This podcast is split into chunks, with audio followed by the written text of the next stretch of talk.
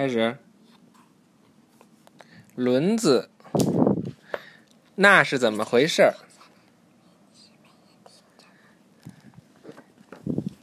给小七讲故事。那是怎么回事儿？轮子和轴，四个轮子，两根轴，一个盒子，再加上一个把手，这就是一辆小推车的全部了。有了推车。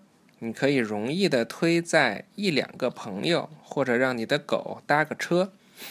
当你推车的时候，轮子和轴在帮助你。你可以看到轮子，它们是在地上滚的圆圆的部分；轴是那个把一对轮子连在一起的棍子。轮子和轴一起转动。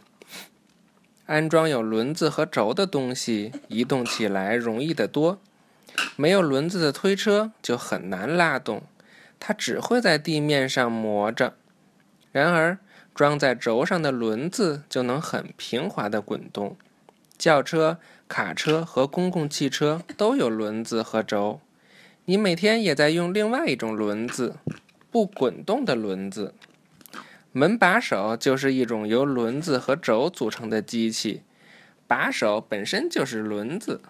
你转动它会使轴拉开门闸、门栓，这样就可以开门了。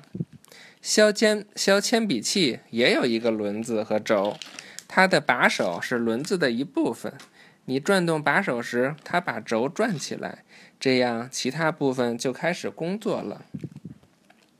好玩吧？推车借助轮子和轴的滚动运动。这一小推车吧，你看，如果这箱子要是这么拉，是不是很费力气，而且还容易拉坏了？如果要有轮子，嗖一拉着就走了，很棒吧？谁发明的轮子？我给他点个赞。给呃不给他点一百个赞。嗯。嗯，给他点无数个他都数不清的赞，好吗？啵啵啵。